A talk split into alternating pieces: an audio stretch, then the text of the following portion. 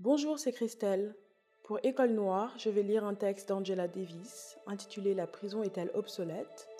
Traduit de l'anglais par Nathalie Perroni en 2014.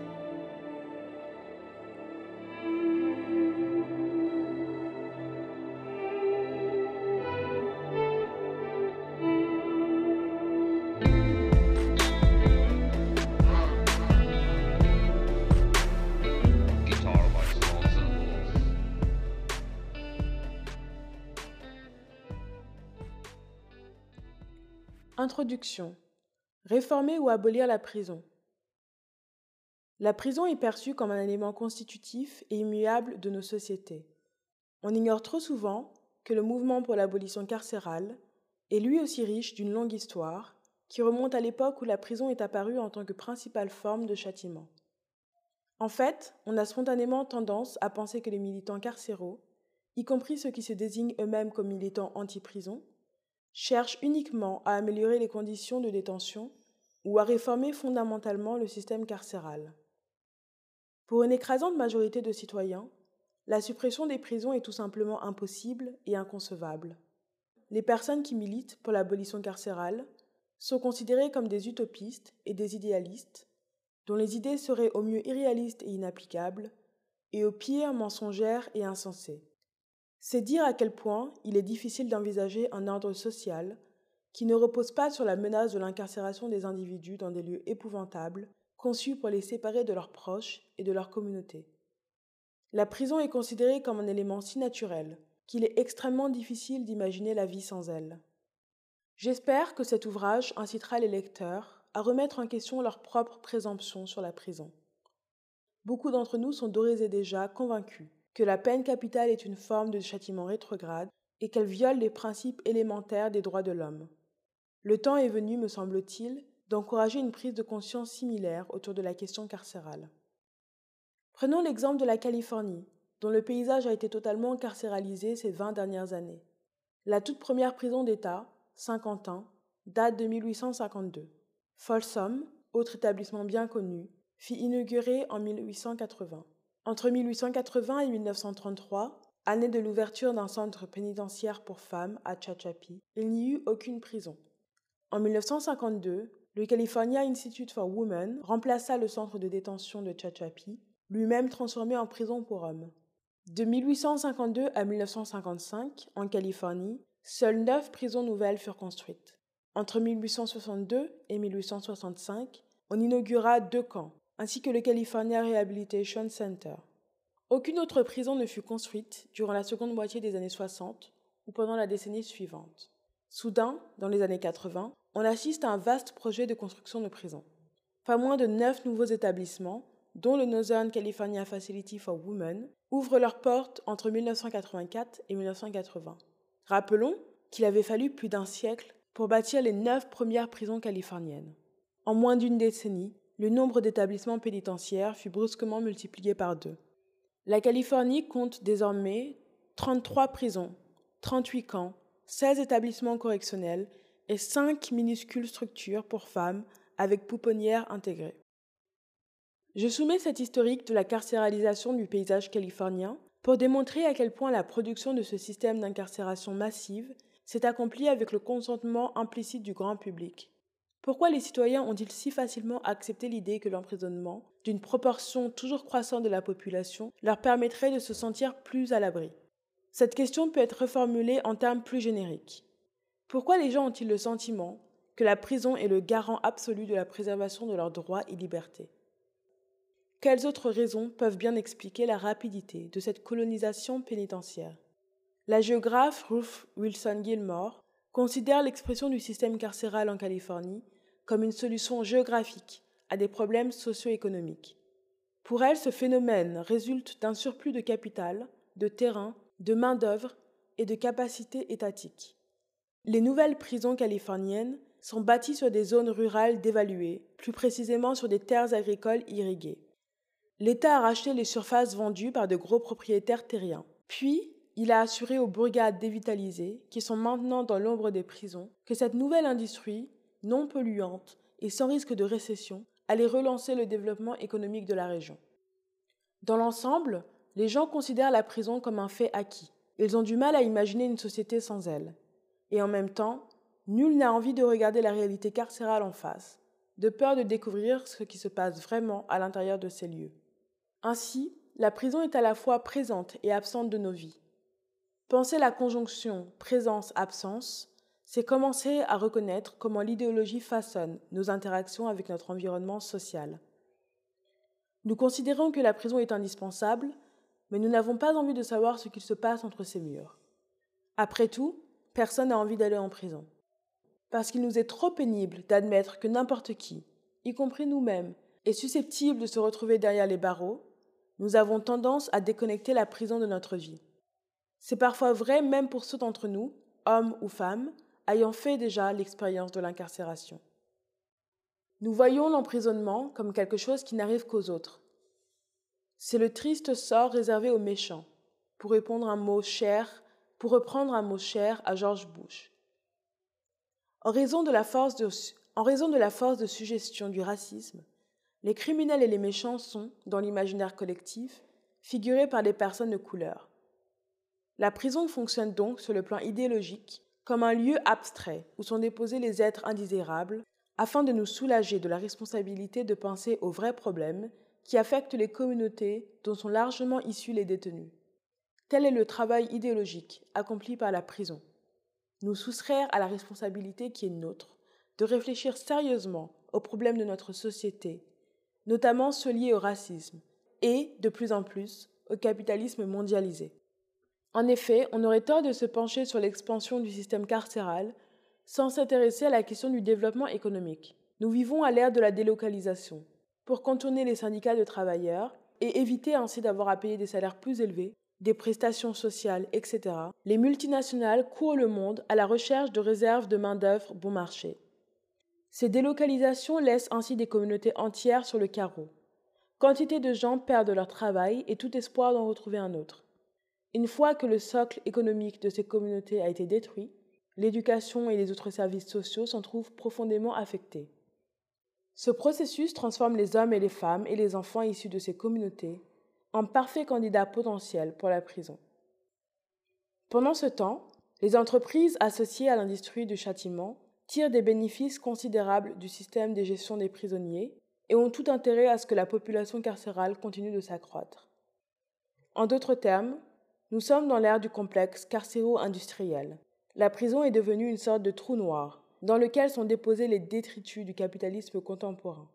L'emprisonnement de masse génère des profits en même temps qu'il dévore la richesse sociale, et tend ainsi à reproduire précisément les conditions qui conduisent les gens en prison.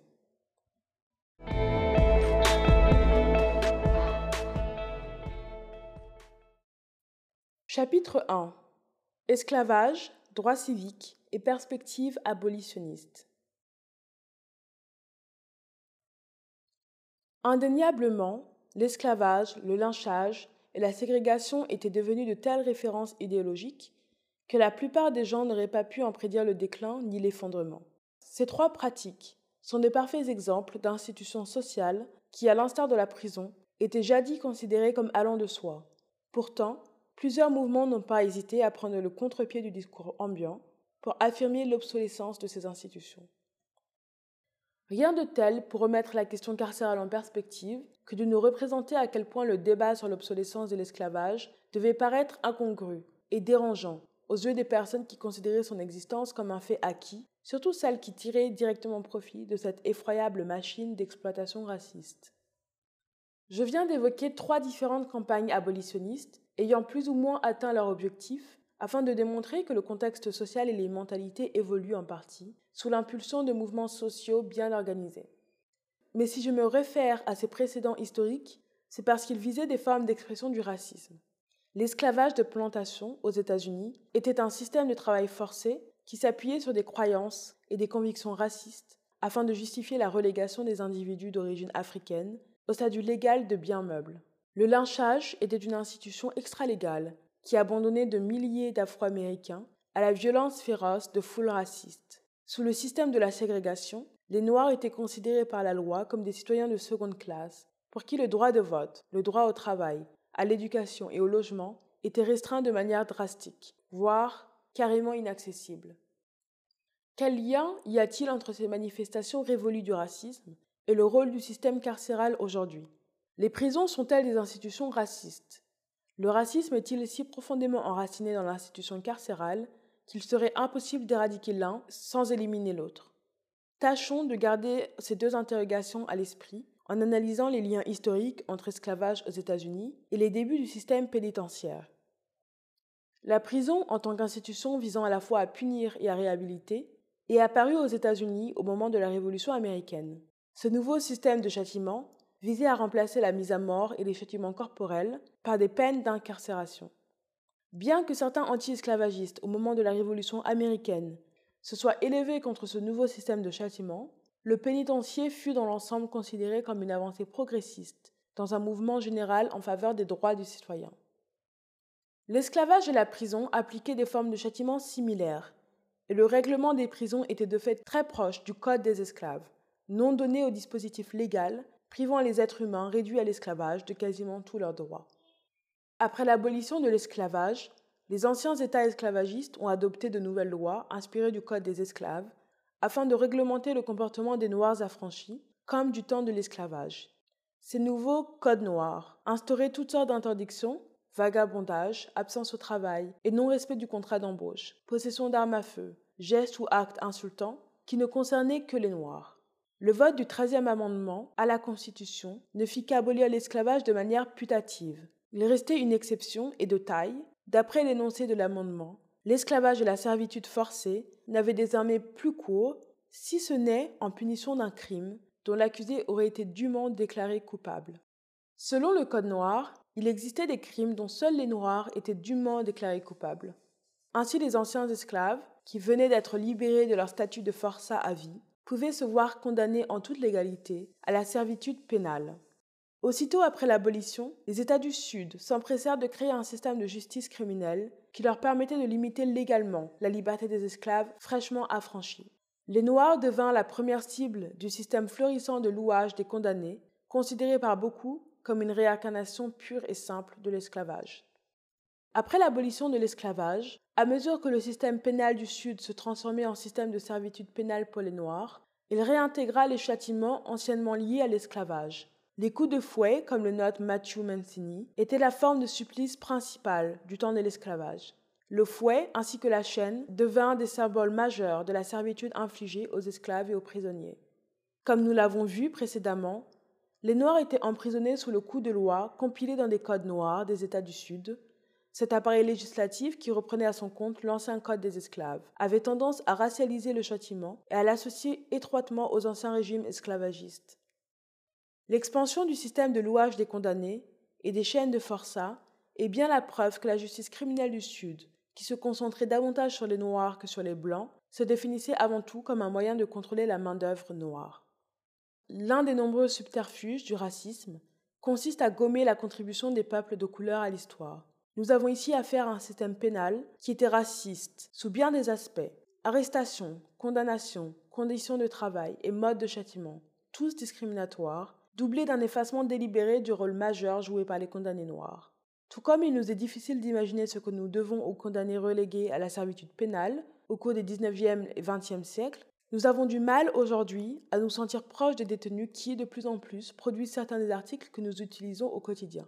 En Californie, les universités publiques sont ainsi équipées de meubles fabriqués par des détenus majoritairement latinos et noirs.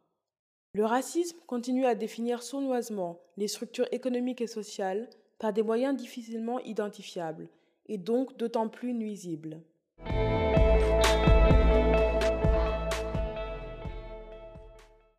Conclusion. Alternative abolitionniste. Quels moyens nous donnons-nous d'imaginer un système dans lequel le châtiment ne pourrait pas devenir source de profit capitaliste. Comment concevoir un projet de société dans lequel la race et la classe ne seraient pas les déterminants prioritaires du châtiment? Une société où la justice ne s'exercerait plus autour du souci central du châtiment. La réponse abolitionniste à ces questions consiste à imaginer une constellation de stratégies et d'institutions dont l'objectif serait de faire disparaître la prison du paysage social et idéologique de notre société. Autrement dit, Il ne s'agirait pas de rechercher des substituts similaires à la prison, comme par exemple l'assignation à résidence avec bracelet électronique, mais plutôt de réfléchir à un continuum de solutions permettant d'éviter l'incarcération. Démilitarisation des écoles, revitalisation de l'éducation à tous les niveaux, mise en place d'un système de santé dispensant des soins médicaux et psychiatriques gratuits, et instauration d'un système judiciaire basé sur la réparation et la réconciliation, plutôt que sur la rétribution et la vengeance. Ces efforts pour imaginer un nouveau terrain conceptuel, permettant d'imaginer les solutions alternatives à l'emprisonnement, impliquent de s'interroger sur les raisons idéologiques pour lesquelles les criminels ont été constitués en tant que classe, et, qui plus est, une classe qui ne mériterait pas de jouir des droits civiques et humains accordés aux autres citoyens. Les criminologues radicaux ont souvent souligné depuis longtemps que la catégorie des délinquants recouvre bien plus que les individus officiellement reconnus comme des criminels, puisque chacun de nous a déjà enfreint la loi à un moment donné de son existence. Cependant, les disparités avérées dans l'intensité de la surveillance policière, comme démontré dans les faits d'actualité par la récurrence du profilage racial, expliquent en partie les disparités liées à la race et à la classe sociale, dont les taux d'arrestation et d'incarcération. Par conséquent, si nous sommes prêts à analyser sérieusement les effets de notre système de justice, basé sur la race et la classe sociale, nous verrons que d'énormes quantités d'individus sont en prison pour la seule raison qu'ils sont noirs, chicanos, vietnamiens, amérindiens ou simplement pauvres, toute origine ethnique confondue. Ces gens atterrissent en prison non pas tant pour les crimes qu'ils ont en effet peut-être commis, mais parce que leur communauté d'origine est criminalisée.